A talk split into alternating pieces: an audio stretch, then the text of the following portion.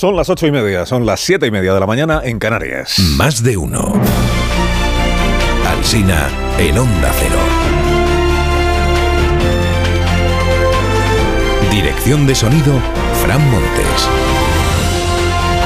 Producción, María Jesús Moreno, Marisol Parada y Alicia Eras.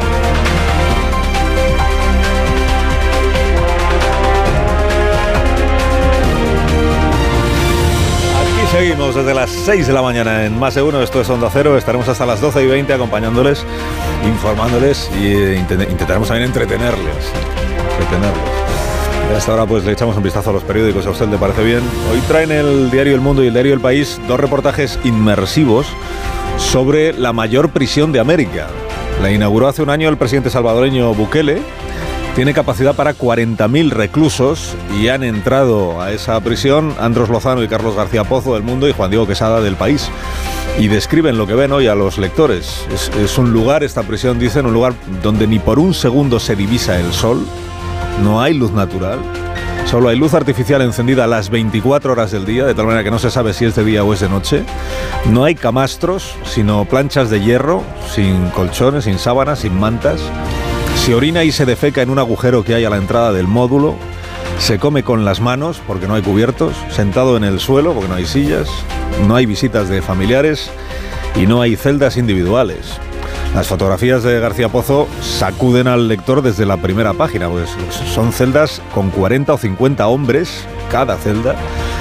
hombres con las cabezas rapadas, descalzos y en literas que en realidad más que literas parecen estanterías gigantes, o sea, como si más que recluidos almacenados ahí los reclusos. Termina el reportaje de Lozano con este diálogo con el director de esa prisión. Director, ¿este tipo de presos tiene capacidad de reinserción? Y responde, el pandillero no se reinserta. Son psicópatas y muchos de ellos van a morirse aquí. En las portadas de hoy no hay discusión, ganan por goleada las tractoradas a cualquier otro asunto, es la primera cuestión hoy en todos los diarios. Hartazgo rural, lo llama el periódico de Cataluña, con foto de la Gran Vía de Barcelona tomada ayer por los tractores. La vanguardia elige el momento en el que algunos peatones aplauden el paso de los tractores por la diagonal.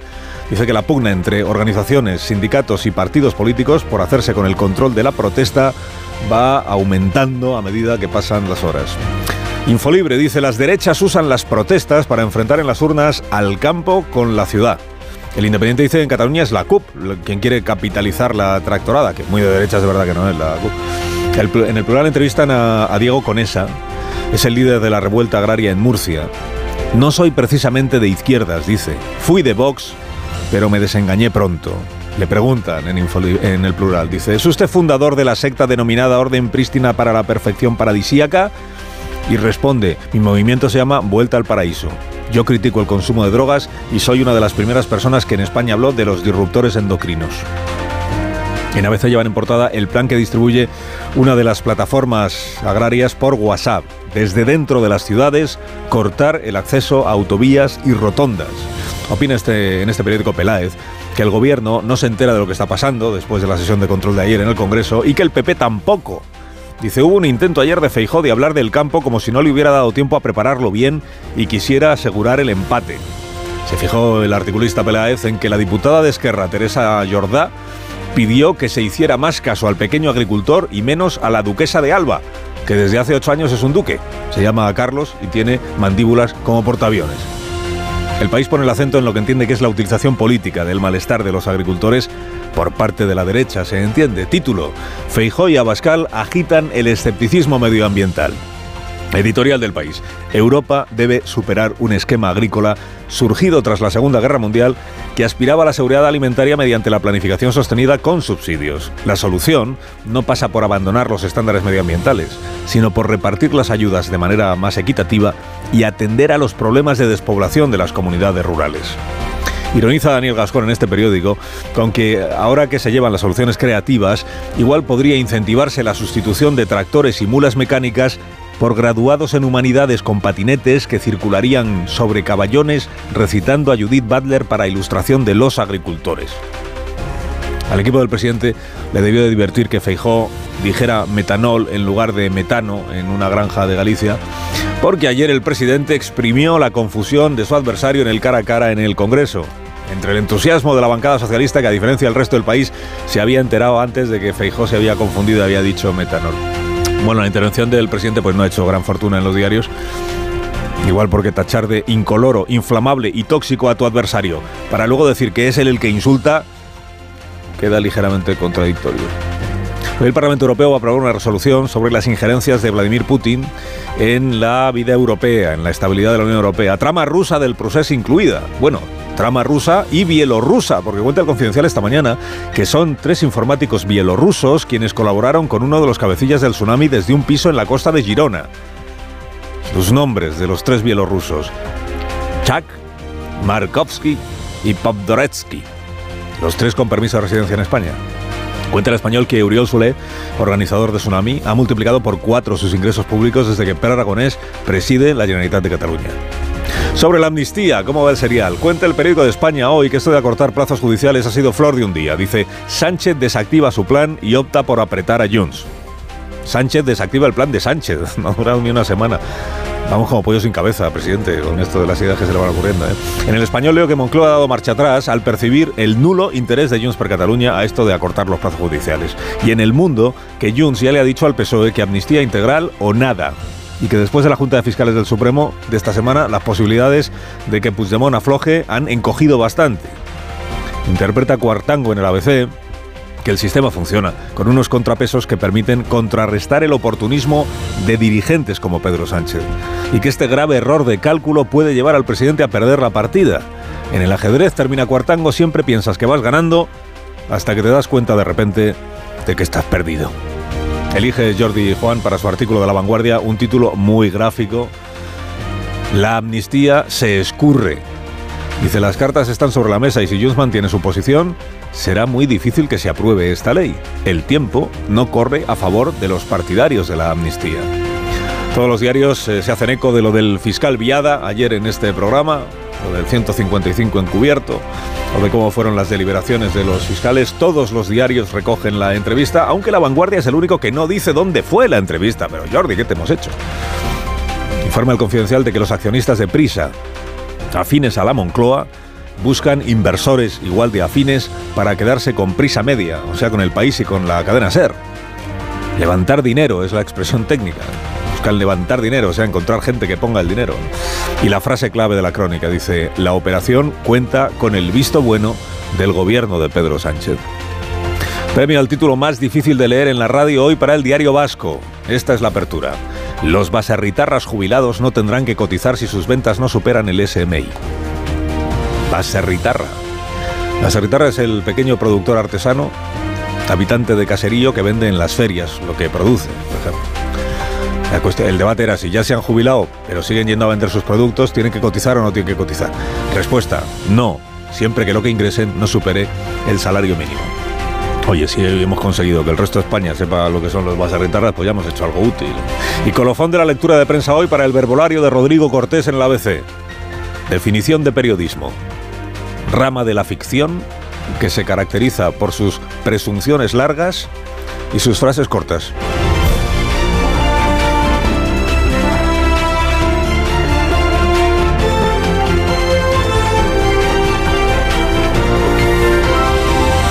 Carlos Alsina en Onda Cero, somos más de uno.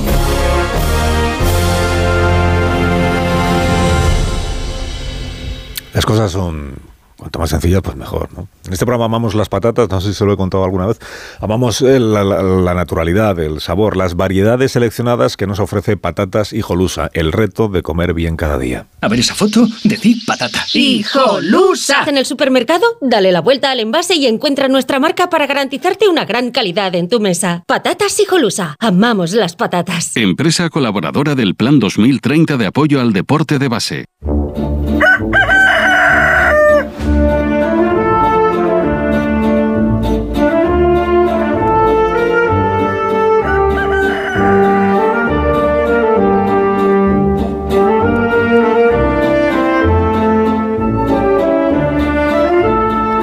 La Torre, como cada mañana a esta misma hora. Buenos días, Rafa.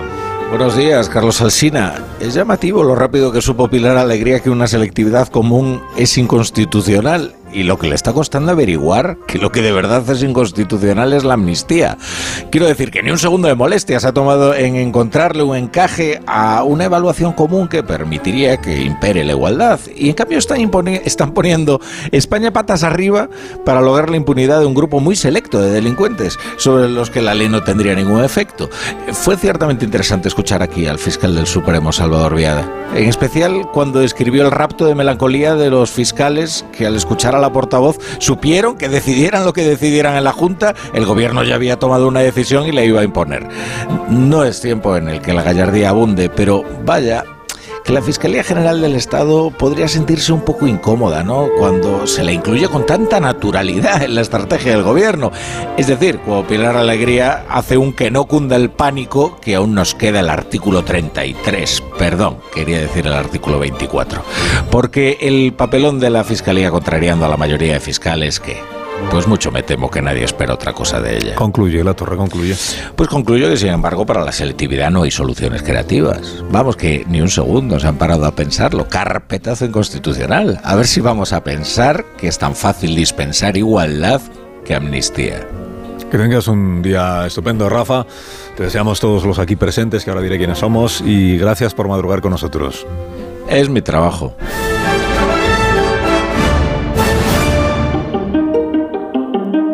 Ahora la noticia sostenible del día, de la mano de Iberdrola, por ti y por el planeta. La Comisión Europea ha presentado una propuesta para reducir las emisiones de gases de efecto invernadero en un 90% para 2040 en comparación con los niveles de 1990. Este objetivo, que se sitúa en el límite inferior de las recomendaciones científicas, representa un avance significativo con respecto al objetivo anterior del 40% para 2030. La Unión Europea se ha comprometido a ser neutral en carbono en 2050, lo que significa que no emitirá más gases de efecto invernadero de los que pueda absorber. La reducción de emisiones para 2040 es un paso crucial para alcanzar este objetivo. Los fenómenos meteorológicos extremos, como las inundaciones y las sequías, son cada vez más frecuentes e intensos debido al cambio climático. La reducción de emisiones ayudará a mitigar estos efectos y proteger el medio ambiente. Europa ha tomado la decisión estratégica de invertir en una economía innovadora, sostenible y globalmente competitiva, centrada en industrias ágiles y limpias. La Unión Europea apuesta por el hidrógeno verde para frenar el cambio climático.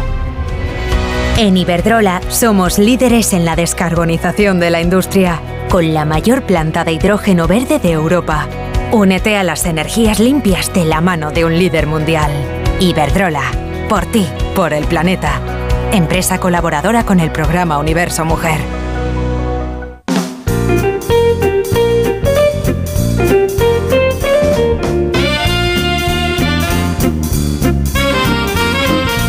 Tal, Marisol Parada? Buenos días. Buenos días, Carlos Alsina. Los Callahan para las personas que enseguida presentaré. Que aprovechen además las rebajas de Callahan que todavía siguen en callahan.es. Los Callahan están diseñados para caminar ofreciéndote siempre la máxima comodidad, adaptación y ligereza, fabricados con su exclusiva tecnología Adaptation que se adapta al pie y combinando las mejores pieles naturales forros transpirables y plantillas extraíbles. Son los únicos zapatos que se adaptan a tus pies y a tu forma de caminar. Pruébalos y vas a notar la diferencia de caminar con el zapato más cómodo del mundo. A la venta en las mejores zapaterías y en callahan.es. Aprovecha porque están de rebajas.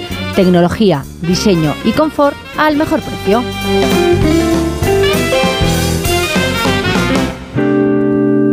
En tertulia esta mañana, aquí en Más de Uno, en Onda Cero, está Pilar Gómez. Buenos días, Pilar. Hola, buenos días. Y también Javier Caraballo. Buenos días, Javier. Muy buenos días. También Tony Bolaño. Buenos días, Tony. Muy buenos días. Buenos días, Marta García Ayer. Buenos días, Carlos. Buenos días, Rubén Amón. ¿Qué tal, Carlos? Yo bien, ¿y vosotros qué tal? ¿Cómo estáis? ¿Cómo habéis empezado el día? Estoy muy interesado por vuestro estado de ánimo. Bien, Las circunstancias. ¿Qué circunstancias? Que mañana es viernes. Claro. Mañana es viernes y mañana a lo mejor en las grandes ciudades hay un poco de lío con lo de las eh, tractoradas y los intentos de, de, bloquear los accesos. Claro, no te rías de nuestros atascos Caraballo, que está feo. Hoy lo, hoy lo hay, ¿eh? Hoy lo hay aquí en Barcelona. Hay un atasco ya monumental, hay más de 15 kilómetros de cola por la entrada de Diagonal.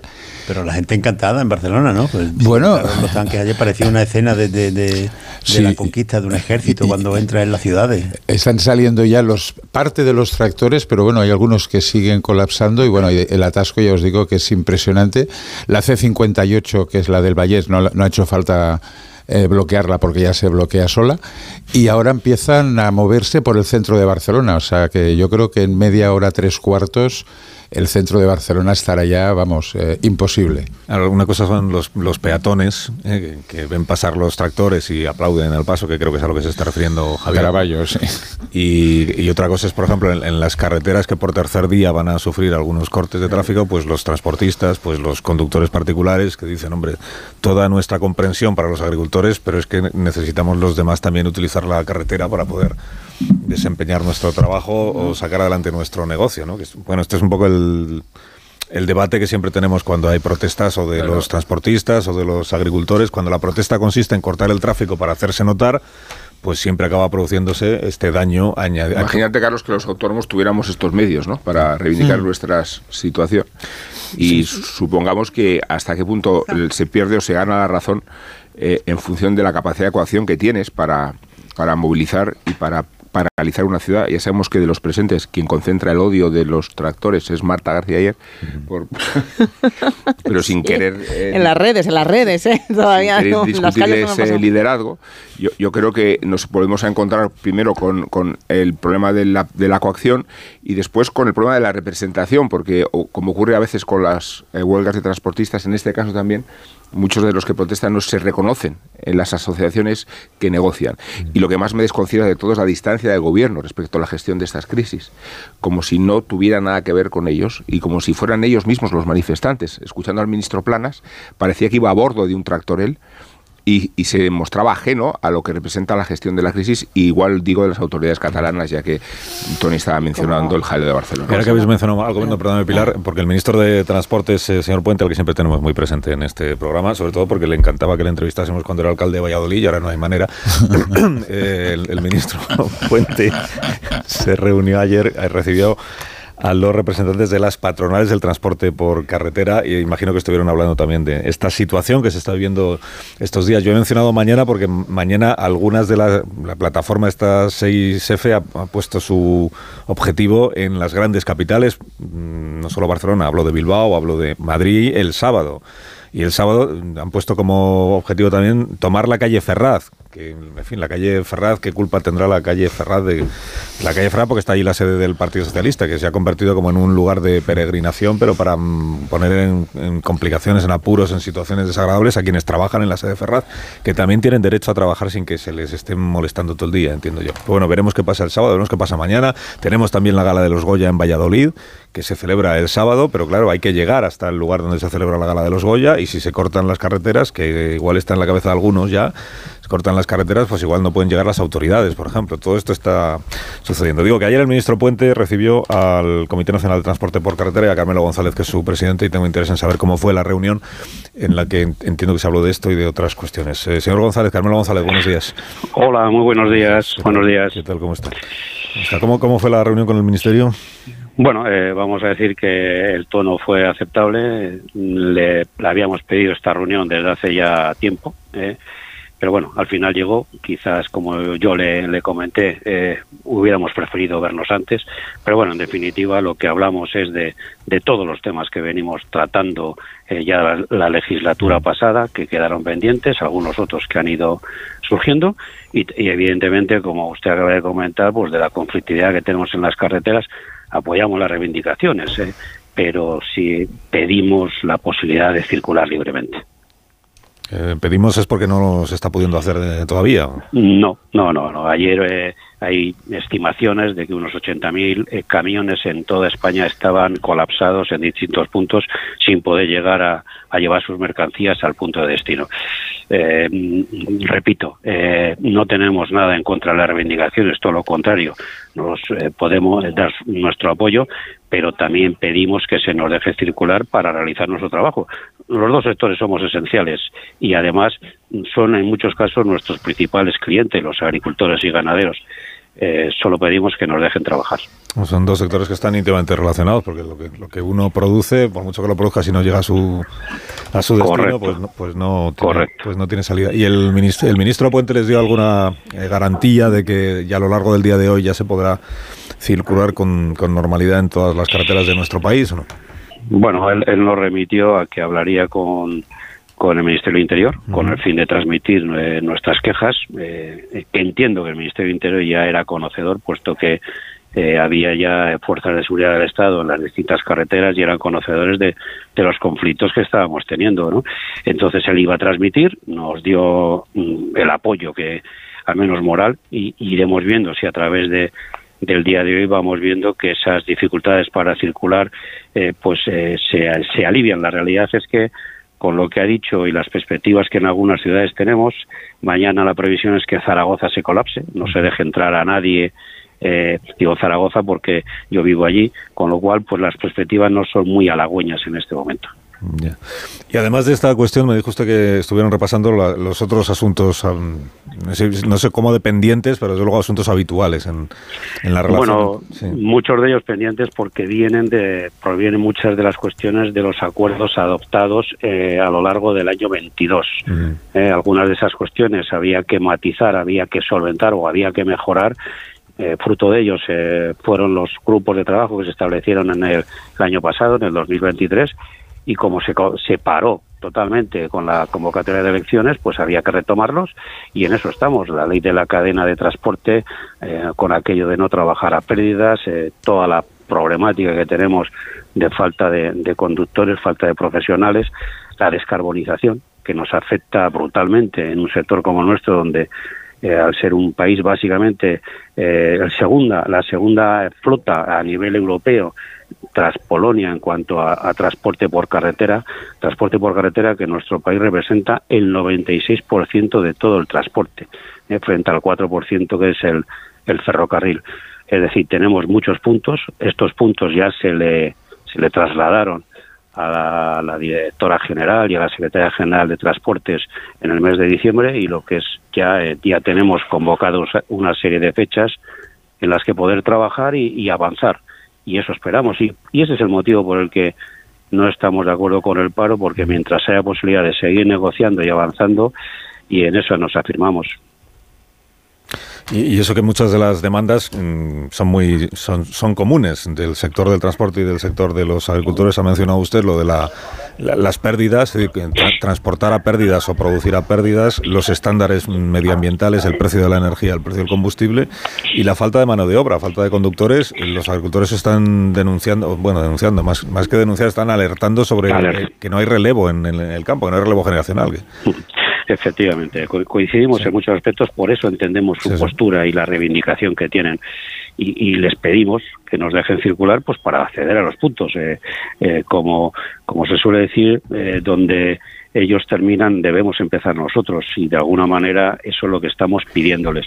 La reivindicación, la descarbonización o el que a ellos les hayan quitado la aplicación de, pesticidas, pues a nosotros nos pasa igual.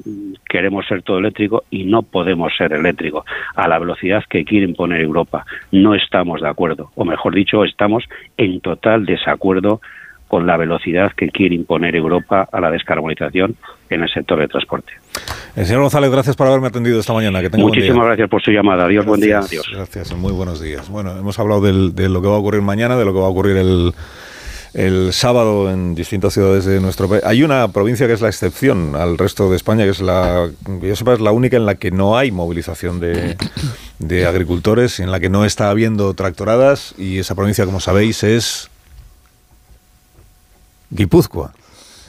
En Guipúzcoa, donde los, los, representantes del sector agrario de momento no están en las movilizaciones porque entienden que para ellos es más útil la negociación con las distribuidoras, no, porque no compartan muchas de las demandas que se están produciendo, eh, mencionan expresamente la de la, la burocracia, es decir, la cantidad de trámites administrativos que tienen que realizar los profesionales y también eh, otras cosas, pero entienden que en este momento es más, eh, en Guipúzcoa al menos es más inteligente negociar con las distribuidoras para intentar sacar el mejor precio posible a lo que producen que sumarse a las movilizaciones. Y así, por ejemplo, ahí en el País Vasco, la imagen del día sin duda fue la cantidad de tractores que aparcaron frente a la sede del Parlamento, Parlamento en Vitoria, eh, frente a la ausencia total de ninguna movilización, de ningún incidente en la provincia de Guipúzcoa. Bueno, ¿algún comentario más queréis hacer sobre el, revuelta agraria tercer día? También Marta García ayer, si quiere. ¿eh? Sí.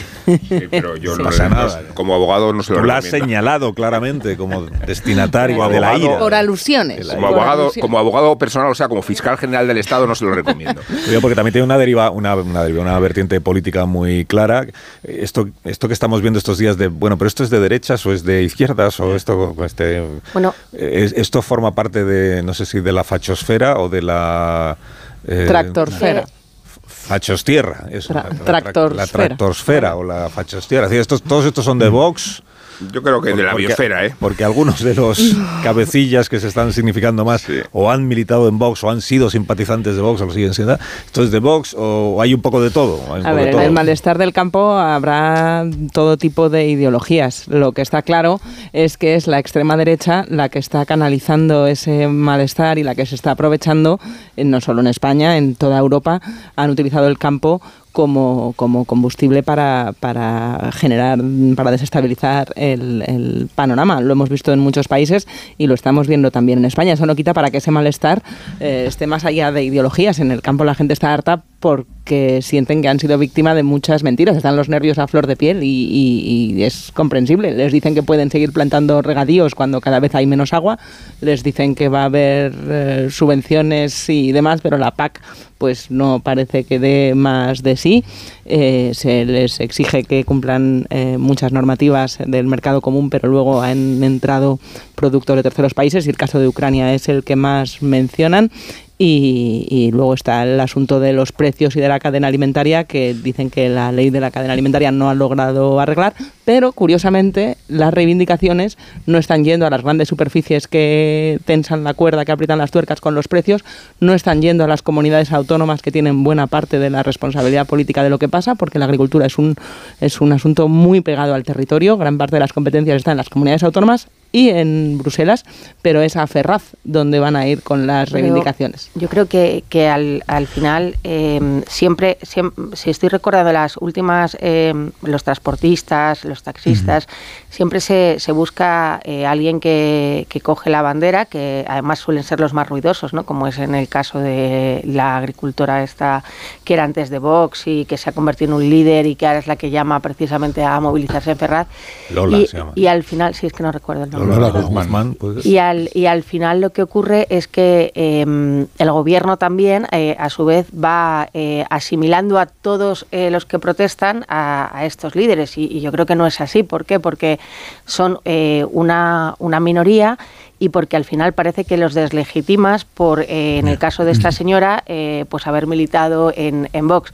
Es cierto que, que Vox eh, ha cogido eh, el campo como una de, sus bazas electorales, porque es verdad, lo vimos en las elecciones municipales, como Vox eh, sí que creció en, las zonas eh, rurales, pues que es verdad también que hay otros partidos que no han hecho ni caso al campo durante mucho tiempo, ni a las demandas que venían haciendo y que además en el caso del gobierno, tanto del señor Planas, que es verdad que todos decimos que vaya por delante, que es un gran conocedor del campo y que tiene muy buenos eh, contactos en Bruselas, sí, pero que vaya por delante que este problema eh, lo llevamos teniendo años y que en los últimos meses, con la guerra de Ucrania y con la subida de los precios, los agricultores ya venían diciendo desde hace meses que no llegaban, que no se estaban haciendo las cosas bien. Y luego desde sí, pero la burocracia es la misma que ha sido siempre. Es ahora, lo, cuando hay elecciones europeas, que de repente parece que Hombre, la burocracia cuando, sea un invento no, no, que ha caído del pero, cielo. No, no, hay ningún trámite que no existiera el año no, pasado. No, no, si ya no hay ningún. Pero el año pasado es que los agricultores también se quejaban. Lo que pasa que tú, si al final.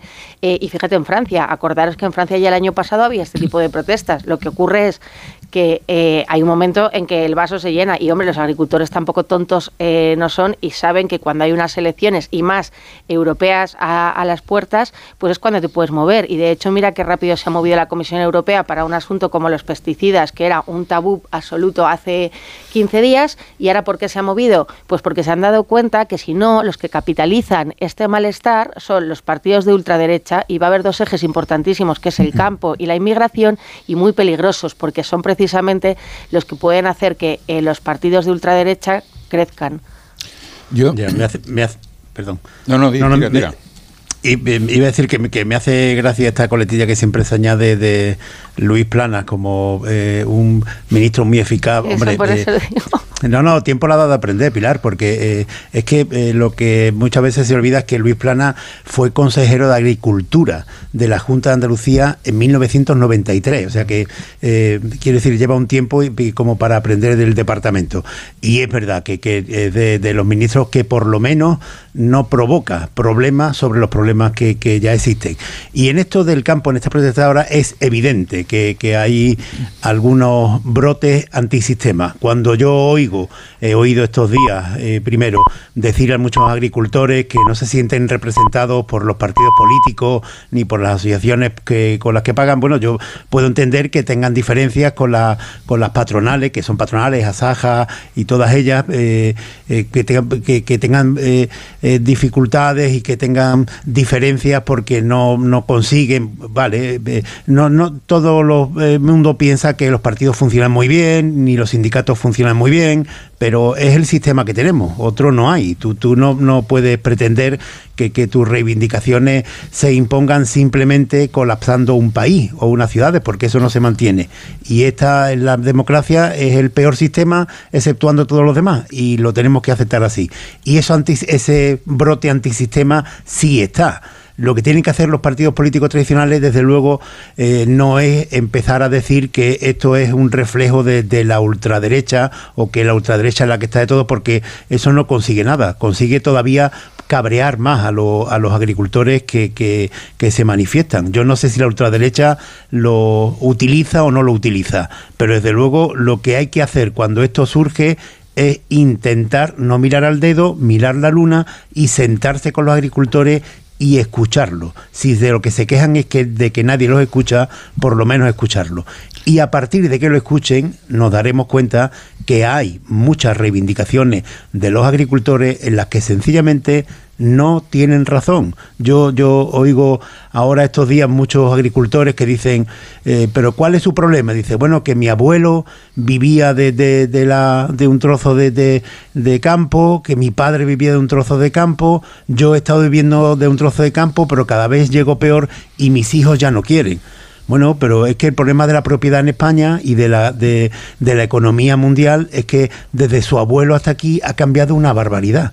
Y ya no es lo mismo. No le eche usted la culpa a Marruecos. Es que esto no tiene nada que ver por por qué culpamos a Marruecos y, y, y de las exportaciones de tomate. Si las exportaciones, las importaciones de tomate de Marruecos no están ni siquiera entre las 10 primeras que, que hay en España. Es una cantidad mínima con respecto al producto eh, global de tomate que se pone en España. Y entonces eh, se dan este tipo de excusas. A lo mejor lo que pasa es que el, el tipo de, de- de explotaciones agrarias de su abuelo pues ya no se sostienen en esta economía. De la misma forma que había mercerías que decían, oiga, es que los grandes almacenes están destruyendo todos los pequeños comercios. Eso pasaba cuando eh, en polémica de hace 10 o 15 años. Y, y es inevitable luchar contra el tiempo.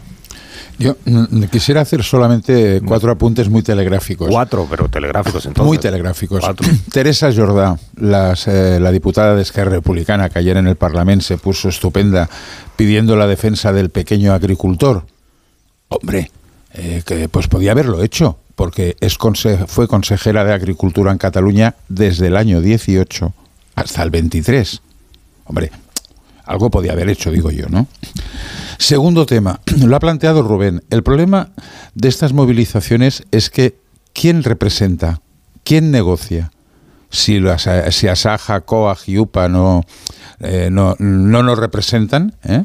como, como dicen en las manifestaciones, ¿quién negocia? Luego lo de la señora Lola Guzmán eh, es muy divertido, ¿no? Mira, es de, es de, es de Vox. Hombre, yo recomendaría escuchar algunos vídeos donde dice que llueve cuando ellos quieren, no dice quiénes son ellos, ¿eh? o que por la noche tiran, tiran veneno para envenenarnos. Hombre, en fin, no sé yo si, si es la- una portavoz adecuada desde mi punto de vista. Y luego, el no tener representación. Ayer Per Aragonés se reunió con unos 30 representantes de los países. Resultado de la reunión, nos, vemos a nos volveremos a ver dentro de di- de 10 días. Evidentemente, o sea, al final los gobiernos pueden negociar con las organizaciones que representan el sector. Ya nos acordaros con lo que pasó en la huelga de transportistas de hace unos meses. Aquella plataforma que ahora ha vuelto a convocar huelga, que es mucha casualidad que convoque huelga ahora también, lo hizo al margen de las, eh, de las, grandes, de las grandes patronales que son representativas.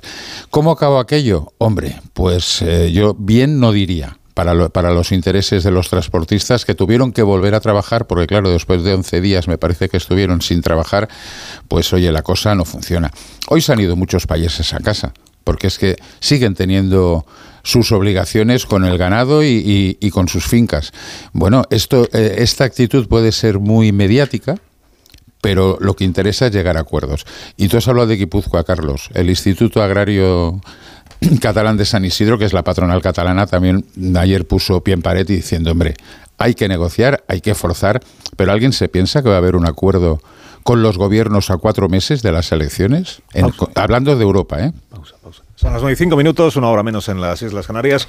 Hacemos una pausa, pero muy cortita, y enseguida hablamos de. ¿Cómo se llama? La, la, amnistía.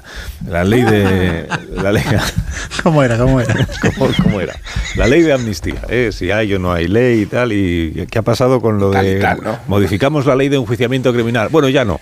Ya no hace falta. Era una idea estupenda, pero ya se nos ha pasado. Ahora lo comentamos. Más de uno en Onda Cero. Carlos Alsina. Más de uno en Onda Cero.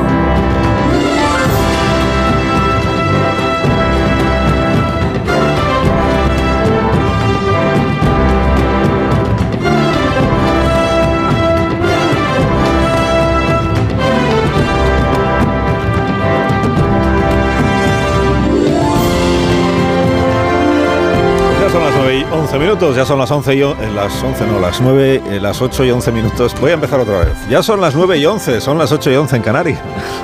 y es 8 de febrero 2024. del año 24.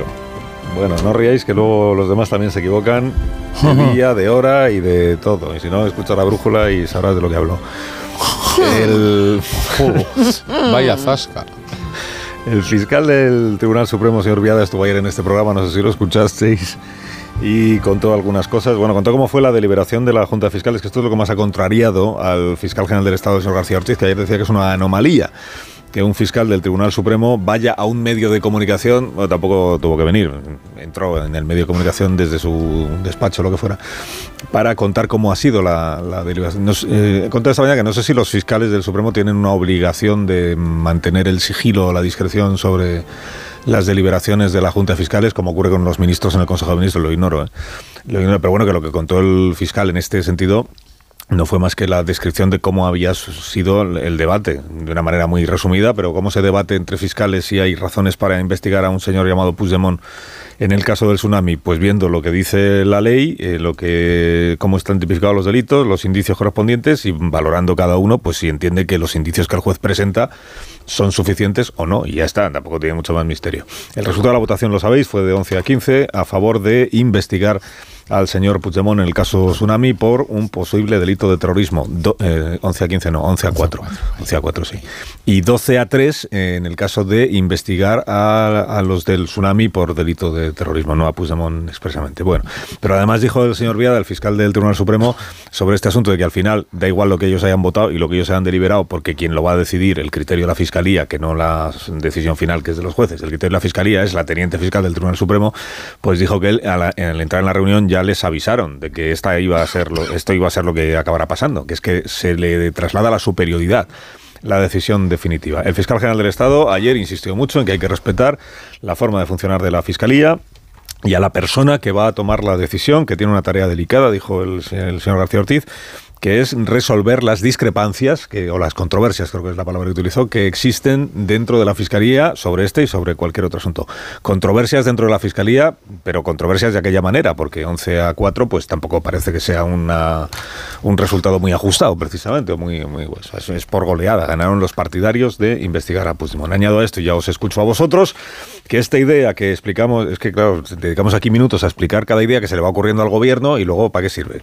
Esto de la ley de enjuiciamiento criminal, que dijo el gobierno, bueno, se nos ha ocurrido, fuentes, eh, se nos ha ocurrido, y luego lo confirmó el presidente Sánchez en ARV, se nos ha ocurrido eh, que podemos volver a modificar la ley de enjuiciamiento criminal, deshacemos la reforma que nosotros mismos impulsamos, la dejamos como estaba cuando Rajoy, que significa que al juez se le puede decir, oiga, usted no puede prorrogar ya más una investigación. O sea, ya tiene que tomar las decisiones, no puede usted y reabrirla cuando le parezca a usted bien.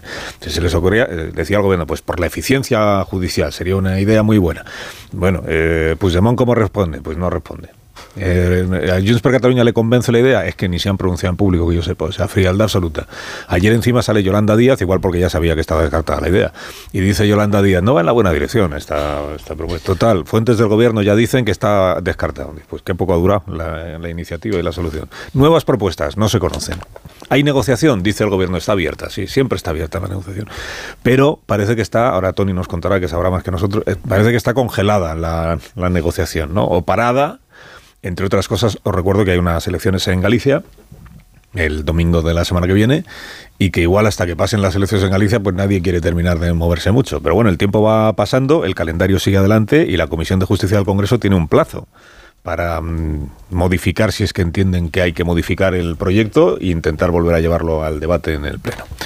Bueno, que empiece Tony Bolaño, si os parece bien, que nos cuente qué es lo que se sabe, o qué es lo que él sabe sobre si hay negociación, si no hay negociación, si Puigdemont entonces eh, se ha trincherado en que la ley tiene que ser, la amnistía tiene que ser integral y total, o si no, no hay amnistía, y luego yo os escucho a los demás. Tony. Bueno, eh, hoy me pillas, me pillas, no me he traído la, la bola de cristal, no, no no he podido conectar con Waterloo y la verdad es que no sé. Lo último que se sabe es que es silencio sepulcral, por, eh, como siempre, por Puigdemont y las dos personas que suelen ejercer de, portavoces oficiales, que es Miriam Nogueras y Jordi Turuy y el portavoz oficioso, que es el que realmente marca la pauta, Josep Rius, tampoco dice absolutamente nada. Con lo cual no sabemos. Pero déjame que haga un apunte sobre el tema de los, de los fiscales, sin entrar en el fondo de la cuestión, porque sería remontarnos a debates que ya hemos tenido. ¿Está feo que un fiscal aire los trapos sucios? Seguramente sí. Pero eso quiere decir que alguien no está haciendo su trabajo para que el jardín de los fiscales funcione de una forma correcta porque que haya discrepancias entre la, cúpula fiscal yo creo que es bastante habitual, ¿no? ¿no? todos piensan lo mismo siempre, con lo cual siempre hay apuntes, posiciones, etcétera, etcétera. Pero que se haya llegado a esta situación, hombre, eh, yo creo que alguien eh, no está no está preparando el terreno ante situaciones complejas. No lo está haciendo. Me estoy refiriendo al fiscal general, me estoy refiriendo a la cúpula fiscal y, hombre, también me estoy refiriendo al, al gobierno. Porque yo me hago una pregunta que quizás es muy tonta, es muy tonta. Yo creo que limitar los, los, eh, las instrucciones, hombre, estaría bien porque hay algunas instrucciones que claman al cielo. Pero ahora era el momento. Yo tengo mis dudas. Lo que sabéis y cómo lo veis. Eh, eh, Javier. Sí, no, que no entiendo muy bien la metáfora esta de alguien no está haciendo su trabajo bueno, y por lo del jardín. Tú te, que tienes que crear un clima de trabajo. No, no, que, no sé si lo que te refiere es que tendría que empezar alguien una poda en el no, jardín. No, no, no, no, Lo que, a ver, yo lo que me refiero, Javier, es que en un colectivo, en un colectivo, que sí que tú tienes que trabajar para trabar posiciones, no para que todos piensen igual, pero para evitar que sucedan estas cosas. Cuando estas cosas suceden, es que a lo mejor hay alguien este que está hasta los huevos.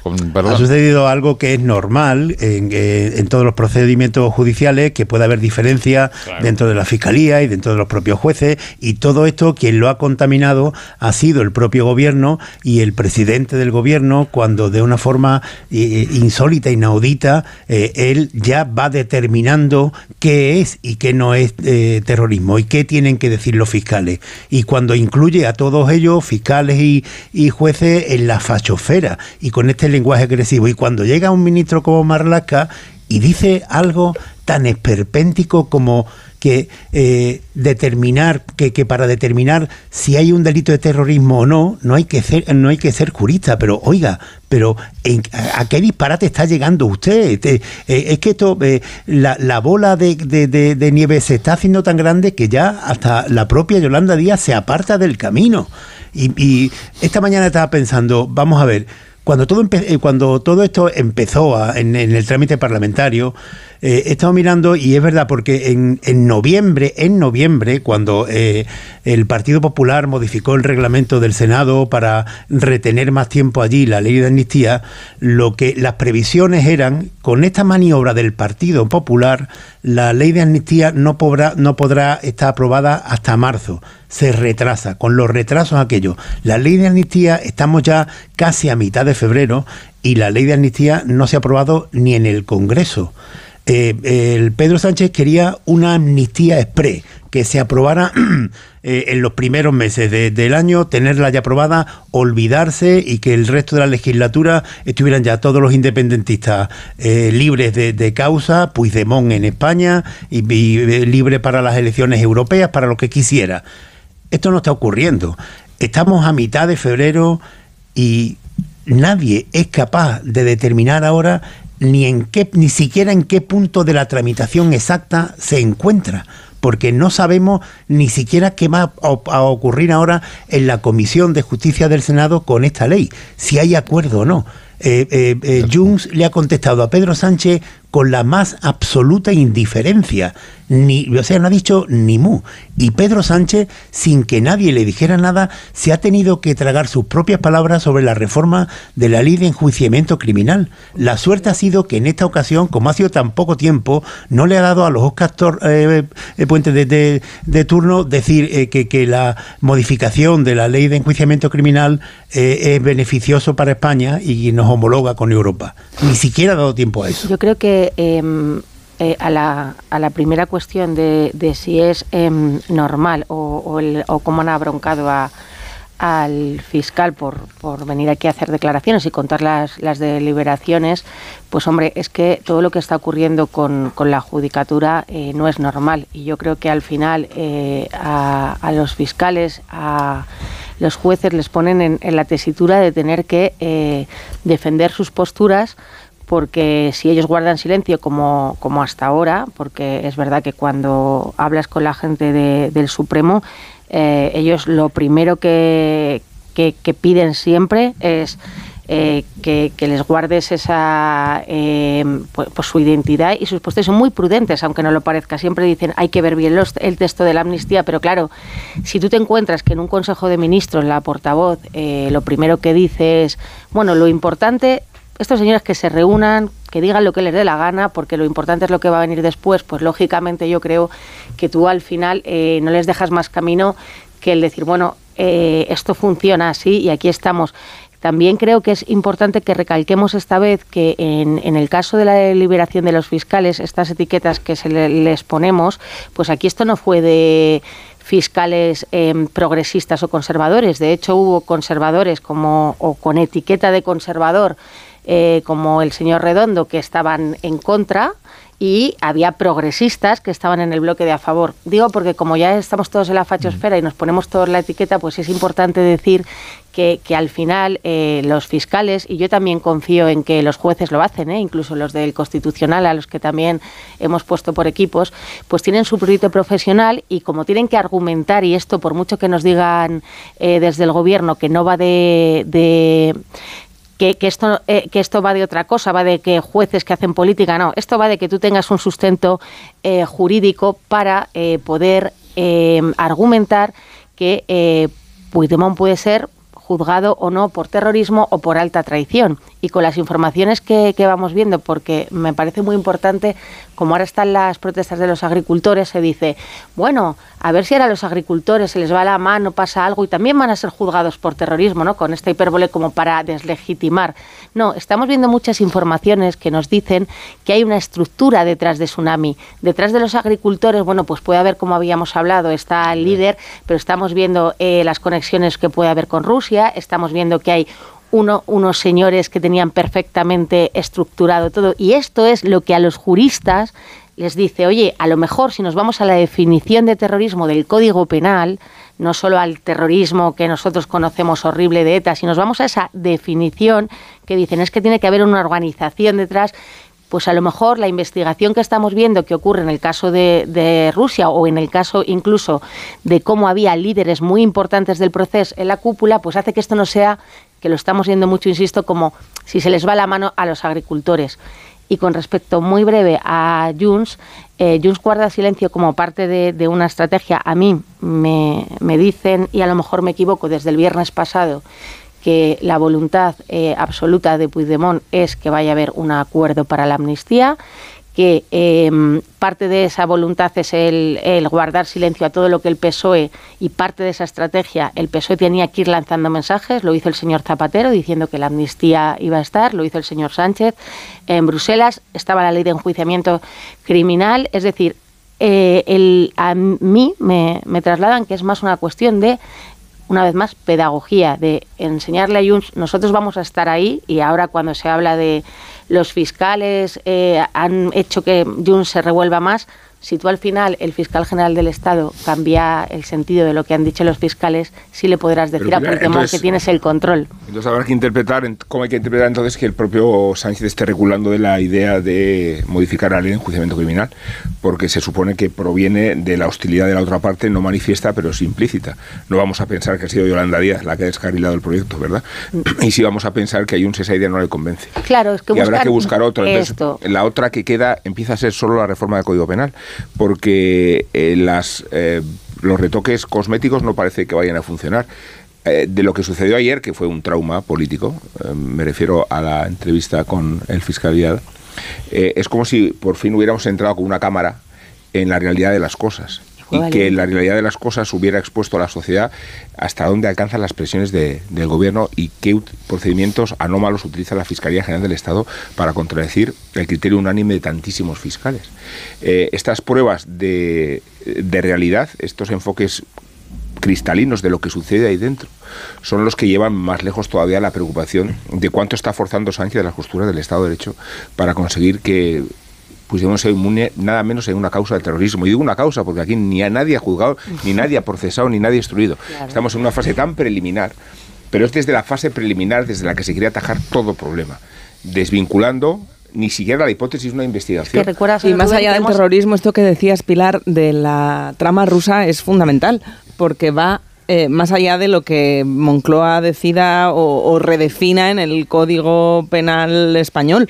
Eh, se va a votar en el Parlamento Europeo hoy que se investiguen las conexiones de los europarlamentarios con el Kremlin publica hoy José María Olmón el Confidencial la conexión de Bielorrusia con el Prusés y, y, el Puigdemont detrás de la creación de una criptomoneda con los expertos de Putin. y esto no solo es algo, o sea, que está, está la cuestión del terrorismo, pero también la de la traición y la alta traición y, de esta no se está no se está banalizando ni se está ridiculizando como se ha hecho con el todo el mundo sabe lo que es terrorismo. Pues todo el mundo sabe quién es Putin. Es que jurídicamente eh, nosotros yo no puedo decirte eh, seguramente un fiscal eh, tanto el que va a favor o en contra del Supremo tiene está muchísimo más preparado que cualquiera de nosotros para saber con el Código Penal qué es terrorismo o no y que está más preparado que el señor Sánchez. Claro, claro, pero que es muy anómalo querer interrumpir Estamos en la fase primaria. ¿eh? Claro, pero me iba a recordar yo es que no os acordéis que en el mismo momento que se llegó el pacto con la amnistía es que hemos naturalizado esto de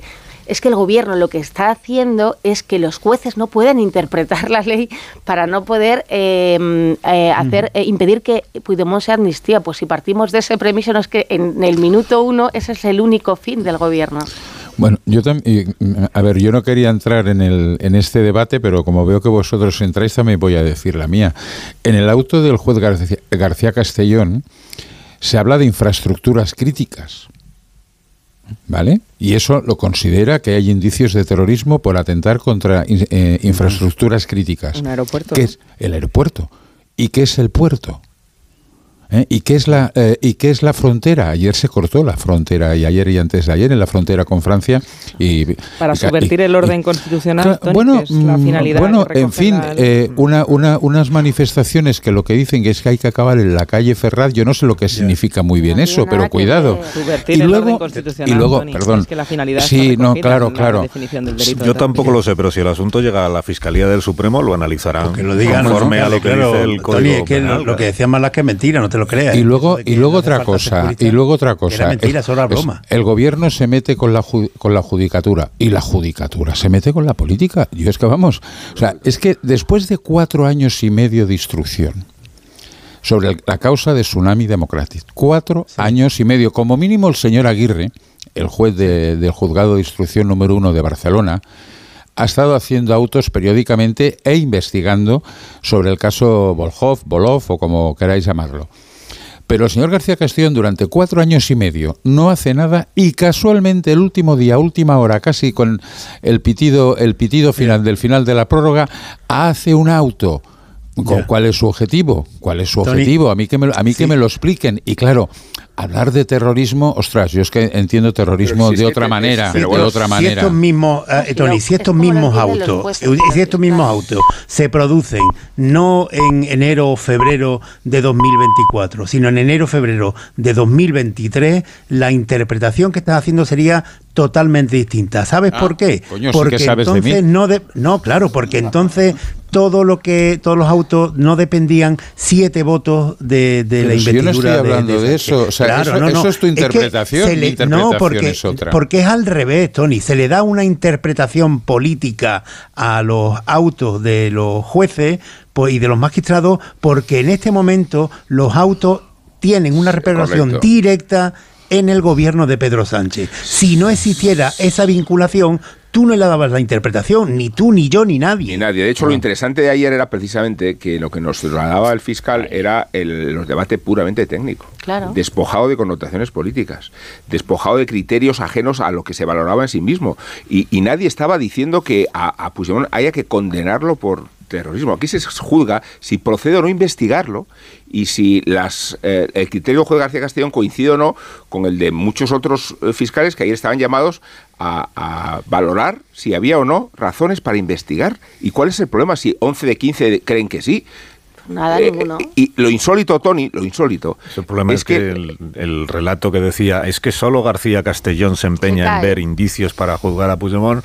Resulta que ya no es solo García Castellón, son la abrumadora mayoría de los fiscales del Tribunal Supremo. Lo insólito, pero por eso es Ahora que... ya son una conjura, claro, porque ya no Claro. puedes decir, es un juez empeñado en meterse en política porque es de derechas, tiene 72 años, se va a jubilar y antes de irse quiere liar la parda. Bueno, ya, pues ahora ya tienes que extender ese argumento a la abrumadora mayoría de los fiscales del Tribunal Supremo y ya es más complicado, claro. ya Claro, complicado. cuando decía Viada, eh, y ahora hay que tirar, disparar para arriba o tirar para arriba en el sentido de que la fiscalía, el fiscal general y su teniente, que ya parece una relación perversa, eh, se ocupen de, de cortocircuitar el consenso de tantos fiscales al respecto, eh, dando a entender que en realidad la fiscalía, que tiene como misión acusar, se convierta en defensora de Puigdemont. Eh, es que, de verdad, eh, esto es una distorsión tan grave que si no tuviéramos noticia de un fiscal que se atreve a contarlo, no sé si a costa del mensaje deontológico o no, no lo sé, pero en beneficio, por favor, de la transparencia que requiere la opacidad con que el gobierno actúa. Esa es la dificultad que va a tener ahora la teniente fiscal, que, que se llama así el cargo, le vamos a hacer su teniente. La teniente fiscal, si pretende, eh, si, si su criterio es contrario a la imputación, pero sabiendo que el criterio de los fiscales del Tribunal Supremo de manera abrumadora es favorable a la imputación. Ella puede defender el suyo, naturalmente que puede, pero la situación va a ser un poco eh, anómala o difícil de explicar, sabiendo que 11 a 4 están a favor de imputar, ¿por qué, la, por qué tiene que prevalecer? El criterio de la teniente fiscal. Por jerarquía, bueno, sí, por jerarquía, pero no por preparación o por conocimiento, porque se supone que todos los fiscales Pero- del Supremo lo tienen. Decía antes Pilar Gómez. Le permite al gobierno, si esto sucede, que al final el criterio es contrario a la imputación, le permite al gobierno decirle a Puigdemont, bueno, por lo menos que veas que la fiscalía sí la tenemos controlada. Ya, pero es que luego llegarán los jueces del Supremo, que son los que toman la decisión Claro. última, Eso es que no tienen por qué coincidir con el criterio de los fiscales y esto ya es una interpretación mía. Como la teniente fiscal decida contra el criterio de los fiscales del Supremo que no hay razones para imputar, igual algún magistrado o juez del Supremo ve todavía más razones para hacerlo. Es decir, y al final el gobierno le va a tener que decir a Puigdemont, con la fiscalía hemos hecho lo que hemos podido, pero al final con los jueces ya no nos podemos... Es que no, no Pero- puede no nos podemos Sánchez. ocupar de los Es jueces que del Supremo y entonces Puigdemont dirá, pues entonces no me estás garantizando la bueno, amnistía. es- y ahí, pero, quizá ahí claro. Puigdemont es el que Claro. tendrá que, que medir mm, cuánto se, se fía de lo que ven ocurra o no. Yo y, no, yo no y- cuánto existe o no un Estado de Derecho, Pero Pilar, es que- de verdad, no, porque pero- da la no. impresión de, de- que, Pero- que aquí la justicia la decide el gobierno y los periodistas. No, pero O sea, es- perdona, es, que a mí me eh, yo a mí me parece que lo bueno del Estado de Derecho es que se ha visto que funciona y que realmente, por mucho que tú eh, digas, eh, Pedro Sánchez en su redactado, el Laufer, empezamos, no, ahora lo que hay es un señor que es una, está en la fachosfera intentando en cada auto detrás de lo que nosotros decimos, no, al final el Estado de Derecho funciona porque si tú realmente respetas cómo funcionan las cosas, sería muy raro sería rarísimo que el fiscal general o, su teniente o su número dos eh, contravenga lo que ha dicho una mayoría. Y yo realmente creo que en este país, antes de todo esto y con otros fiscales que te puedan gustar más o menos generales del Estado, la lógica dice que si tú tumbas esto tienes que dimitir. ¿Por qué? Porque tienes que tener respeto, respeto a que a, cómo es eh, el organigrama. Es que hay una mayoría aplastante. Yo ah, me hacía el otro ayer la reflexión, digo, cuando hay gente que dice, no, hombre, es que esto del terrorismo y debate, porque además hay dos que han dicho otra cosa. Vamos a ponernos que llega la amnistía al Tribunal Constitucional y que el resultado es como este, es decir, con una aplastante mayoría diciendo que la amnistía es constitucional. Bueno, pues ya está. Habrá que asumir que la amnistía es constitucional, ¿no? Nadie nos pondremos a decir, es que los pequeños, hay mucho debate. No, es que el, esto funciona así y creo que el gobierno no se dio cuenta de que la justicia tiene sus mecanismos para defender al Estado, no para defenderse, que es lo que nos están intentando decir, para defender al Estado. Tony. Eh, hay una cosa que no nos podemos olvidar, o sea, al margen de este debate jurídico, Puigdemont tiene sus propios problemas aquí, aquí en casa. O sea, la presión de eh, los 400, 500 mil, que eso algún día sabremos eh, cuántos son, que necesitan la amnistía porque tienen a lo mejor embargada su casa o tienen embargadas sus cuentas, etcétera, etcétera, están eh, apretando mucho. Eh, en, este ratito, desde que dije que no sabía si estaban negociando, me han enviado un mensaje diciendo, sí que estamos negociando, pero vamos a mantener la discreción. A mí me gustaría saber con quién, con quién están negociando, porque no es lo mismo Santos Cerdán que Félix Bolaños. Hay una sustancial diferencia. Cada vez que negocian con Félix Bolaños crece, crecen las setas donde no deben y sube el pan. Con lo cual, Puigdemont no puede decir que no a, a la ley de amnistía. El problema es cómo visten ese cambio que necesita Puigdemont. Eh, exactamente, es, en esto están. No va a haber un no a la ley de amnistía. Es que no puede, no puede. El problema es que eh, han llegado tan lejos que ahora encontrar una salida imaginativa, no sé quién de vosotros lo decía hace un rato, pues tienen un problema, porque esa salida imaginativa que se pensaba que sería la reforma del... del de la ley de enjuiciamiento. Eh, de la, gracias, gracias Rubén. De la ley de enjuiciamiento criminal, bueno, ha sido agua de borrajas. Y en un momento eh, la señora Díaz dice, no, yo me desmarco de esto. Como se siga desmarcando, se va a desmarcar también en Galicia, porque al paso que van... Sí, pero en eso que decía Yolanda, en las declaraciones de Yolanda Díaz es curioso porque ella, eh, cuando se desmarcaba de la reforma de la ley de enjuiciamiento criminal, decía, aunque ya veremos en qué queda lo que se está negociando, que yo no sabía que se estaba negociando con, con, con Puigdemont directamente esa, ese, esa reforma. Yo, a mí me daba mi impresión era que, que, que, Puigdemont simplemente no le interesaba esto. Pero Yolanda Díaz fue la que dice en esa declaración, no sé si se equivoca o no, eh, ya veremos en qué acaba lo que se está negociando y ahí se queda. Y en el origen de todo esto, por lo que hablábamos antes, a ver, el problema de, la iniciativa del principio es que el gobierno se envuelve en un concepto absolutamente populista que, eh, en el que, según el cual, en, una democracia, la voluntad popular, no hay poder mayor que la voluntad popular que está reflejada en el Congreso de los Diputados. Y no hay ningún poder mayor que eso. Esto es una barbaridad, ya digo una barbaridad populista, porque claro que hay otros poderes y porque evidentemente eh, la fortaleza de una democracia está en el equilibrio y el respeto entre los distintos poderes del Estado. Lo que se obtenga con una mayoría y sobre todo tan forzada como la que hay en el Congreso de los Diputados no puede entrar en, un Estado de Derecho arrasando, porque los demás poderes tienen mucho que decir y Pedro Sánchez se está tropezando con, con, los molinos de viento que nunca ha querido ver. Voy a hacer una pausa, con permiso de todos mis contertulios. Y a la vuelta seguimos con este asunto, si os parece bien. Ha mencionado antes Marta lo de la resolución que hoy va a debatir y a aprobar el Parlamento Europeo. Veremos ya en qué términos, sabemos los términos en los que está redactada la resolución en el día de ayer. No aparece ninguna mención específica a Puigdemont pero todo, pero sí hay un párrafo dedicado al independentismo, al separatismo, al secesionismo, creo que es la expresión que utilizan, eh, catalán y a las relaciones de Vladimir Putin o del gobierno de Vladimir Putin con los secesionistas catalanes. En la resolución se habla de otros grupos, naturalmente. Fíjate, los compañeros de resolución de Puigdemont en este caso son el Frente Nacional en Francia, la señora Le eh, la Liga de Salvini en Italia, eh, la ultraderecha austríaca, digamos que este es el tenor de los compañeros de, de lote, digamos, de, de Puigdemont. Un minuto ahora mismo volvemos.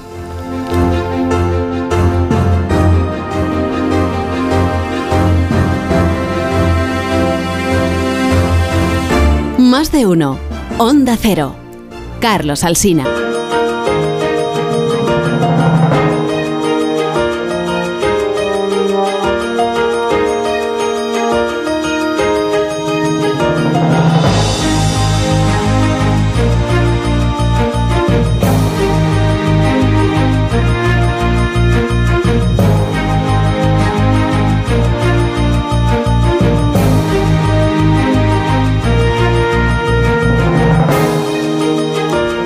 Minutos serán las 10 de la mañana, una hora menos en las Islas Canarias. A lo largo de este día les iremos contando desde Estrasburgo qué es lo que sucede con esta resolución que eh, va a debatir y aprobar. Se espera que se apruebe porque hay acuerdo entre los grupos principales. Eh, voy a veremos en qué términos en la que se manifiesta el deseo de llegar hasta el final en la investigación de las injerencias desde el gobierno de Rusia, el entorno de Vladimir Putin, injerencias en eh, las cuestiones de la Unión Europea o en los procesos democráticos dentro de la Unión Europea que Putin ha entendido que le pueden servir para desestabilizar, para generar desestabilidad dentro de o inestabilidad dentro de la Unión Europea. En lo que se refiere, hay un párrafo, la, resolución son creo que son 10 folios, pero hay un párrafo que habla expresamente de, la cuestión catalana. Dice eh, el Parlamento Expresa su profunda preocupación por las supuestas relaciones entre los secesionistas catalanes y el gobierno ruso.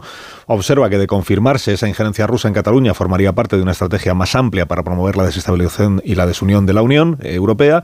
Expresa su profunda preocupación por las campañas a gran escala de desinformación que Rusia llevaba a cabo en Cataluña, por los intensos contactos, eh, supuestos intensos contactos y número de reuniones entre agentes responsables de la injerencia rusa con representantes del movimiento independentista. Aquí está pensando, aunque no se citen nombres, en aquella reunión que tuvo Puigdemont cuando uno era presidente de la Generalitat en la víspera de la proclamación de independencia en el propio Palau de la Generalitat con el diplomático ruso este que trabajaba para eh, Vladimir Putin y que le fue presentado eh, por el señor eh, Terradellas, si no recuerdo mal. Pide a las autoridades judiciales, y este es el asunto, pide a las autoridades judiciales del Parlamento Europeo que investiguen eficazmente las conexiones de los diputados del Parlamento Europeo supuestamente relacionados con Rusia y los intentos de desestabilización. Uno de esos diputados, aunque no se le mencione, sería, o eurodiputados, sería el señor Puigdemont pide a las autoridades judiciales que investiguen eficazmente las conexiones es una manera, o así lo entienden los grupos del PP y de Ciudadanos en el Parlamento Europeo, es un respaldo a la actuación del juez Aguirre, aunque todo esto no se diga expresamente, pero esto son interpretaciones.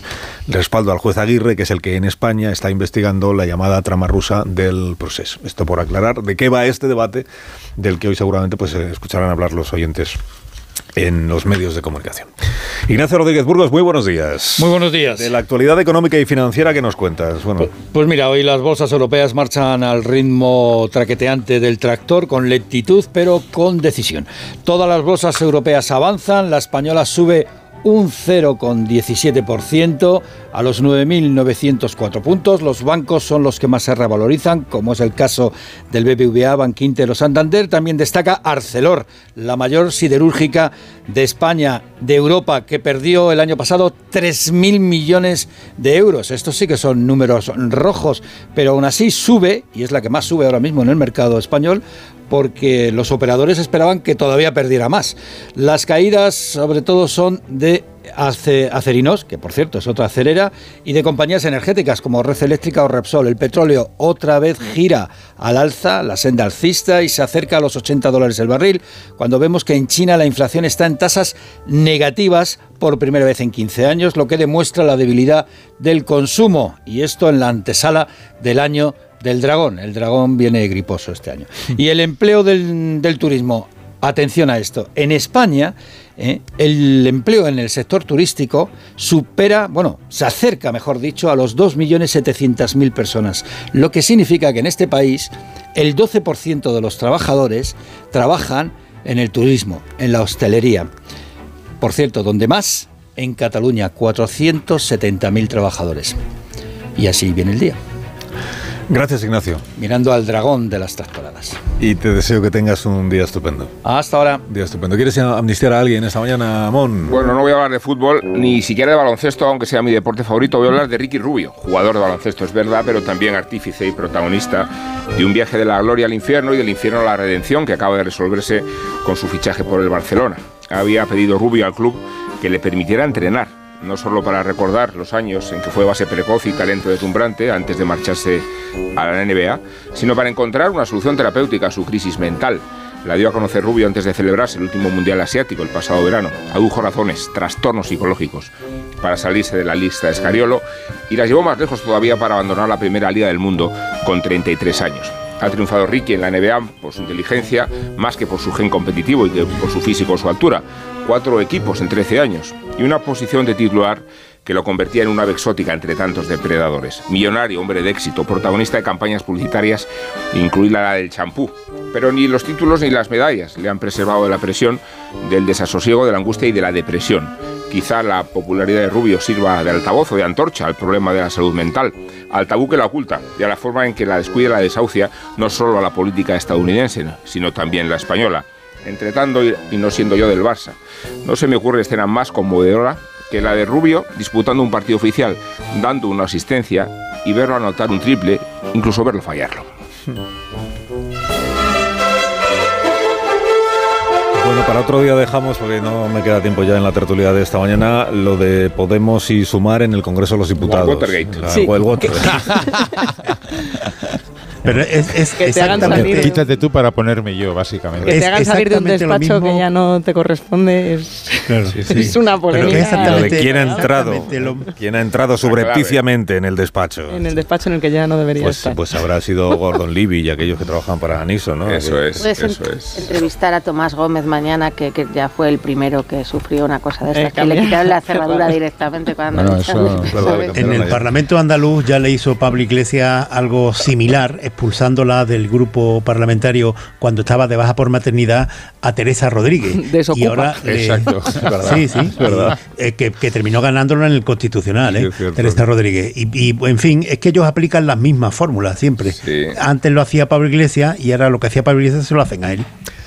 Unos Callahan que se van, Marisol. Los Callahan que están diseñados para caminar ofreciéndote siempre la máxima comodidad, adaptación y ligereza, fabricados con su exclusiva tecnología Adaptation que se adapta al pie y combinando las mejores pieles naturales, forros transpirables y plantillas extraíbles. Son los únicos zapatos que se adaptan a tus pies y a tu forma de caminar. Pruébalos y vas a notar la diferencia de caminar con el zapato más cómodo del mundo. A la venta en las mejores zapaterías y en callahan.es. Aprovecha las rebajas, tecnología, diseño y confort al mejor precio. Adiós Gómez, adiós Caraballo, adiós Hasta Bolaño. luego. Buenos días. Adiós Marta, adiós Adiós, Rubén. adiós. Hasta Adiós, mañana, hasta adiós. mañana.